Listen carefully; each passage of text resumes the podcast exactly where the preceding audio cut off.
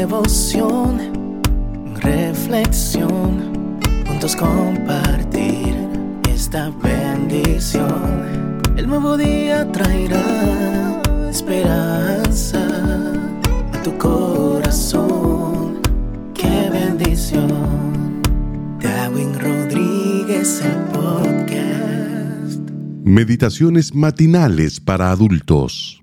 Plenitud en Cristo. Escrita por el pastor Alejandro Bullón.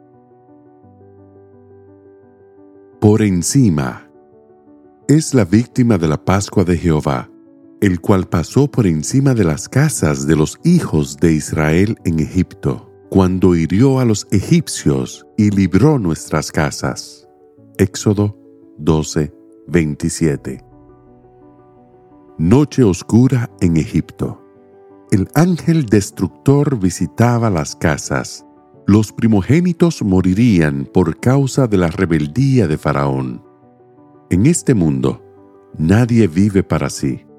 La influencia y la responsabilidad que ejercemos tienen consecuencias, mucho más en el caso de los líderes, y Faraón era el líder de aquella nación.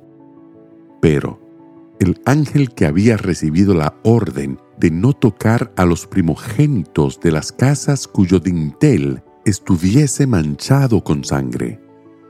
Era la sangre del Cordero Pascual, símbolo de la sangre de Cristo que limpia el pecado de la humanidad.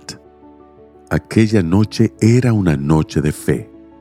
¿Quién podría garantizar que una simple mancha de sangre podría librar a los hijos de Israel de la muerte? El pueblo solo tenía que creer. Creer significaba vivir. El ángel destructor pasaría por encima de las casas donde se había ejercido la fe. El tiempo ha pasado, pero las cosas no han cambiado la salvación continúa siendo un acto de fe. Multitudes piden pruebas. ¿Qué puede hacer Jesús en mi caso?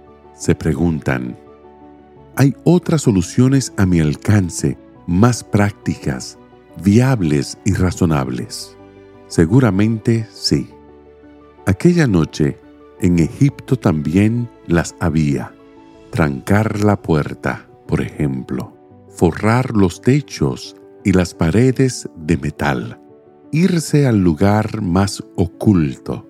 No sé, los seres humanos somos especialistas en buscar soluciones prácticas, pero cuando el ángel pase, solo perdonaría las casas cuyo dintel estuviese manchado de sangre. Esta es una figura del día final de la historia de este mundo cuando Jesús vuelva a la tierra para llevar a sus hijos y la destrucción final se aproxime a los hombres.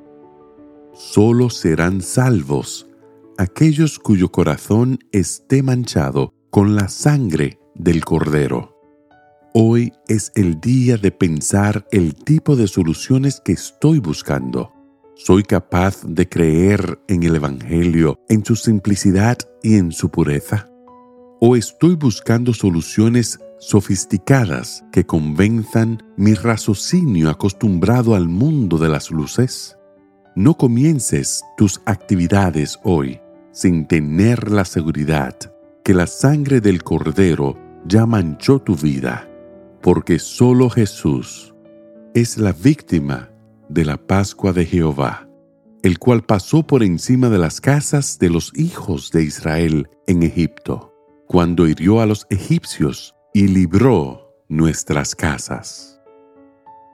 Que el Señor te bendiga en este día.